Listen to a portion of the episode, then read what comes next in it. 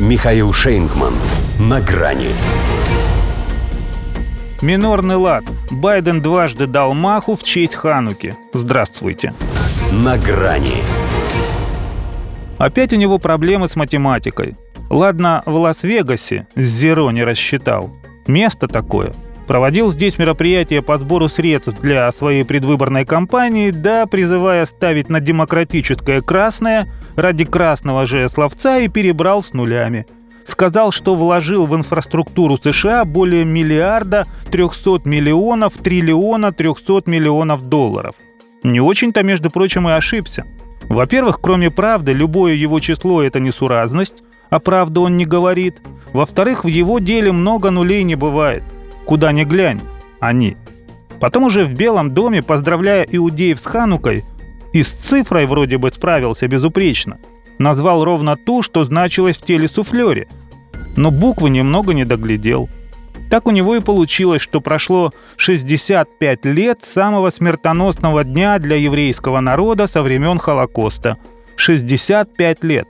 Повторил он еще раз, будто сам поразился, как быстро время летит.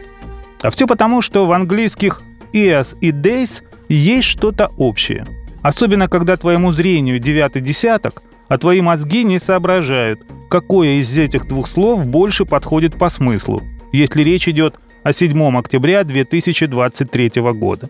Но уже попав в свой собственный временной континуум, Джо Байден остался верен ему. Поэтому естественно, что в его летоисчислении после 7 октября мой отец, отец вернулся в свой кибуц спасать оставшиеся от его дома – это была реальная душераздирающая история, само собой, не о его родителе, а о человеке, потерявшем сына в результате нападения Хамас.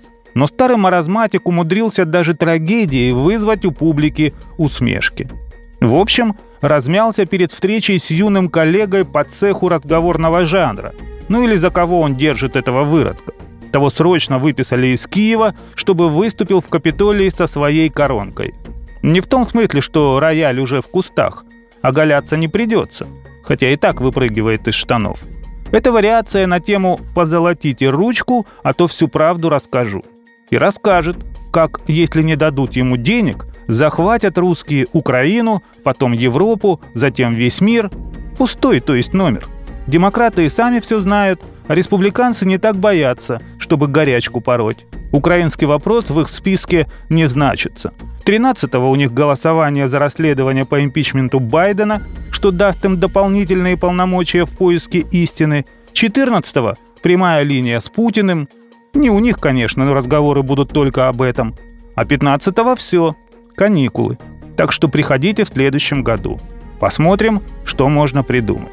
Впрочем, он и сейчас большое дело сделал. Вернул Украину на первые американские полосы – потеснив налогового рецидивиста Хантера с его полуторамиллионным долгом и его бестолкового папашу, пусть с гипотетической, но перспективой импичмента. Не то чтобы это дорогого стоило, но не отпускать же этого поберушку без подарка. Опять же Ханука. Может, Минору? Неважно, что уже везет одну. Надо и вторую руку занять, чтобы перестал протягивать, а то и так тошно. К тому же это подстать настроению. Тоже ведь в миноре. До свидания. На грани с Михаилом Шейнгманом.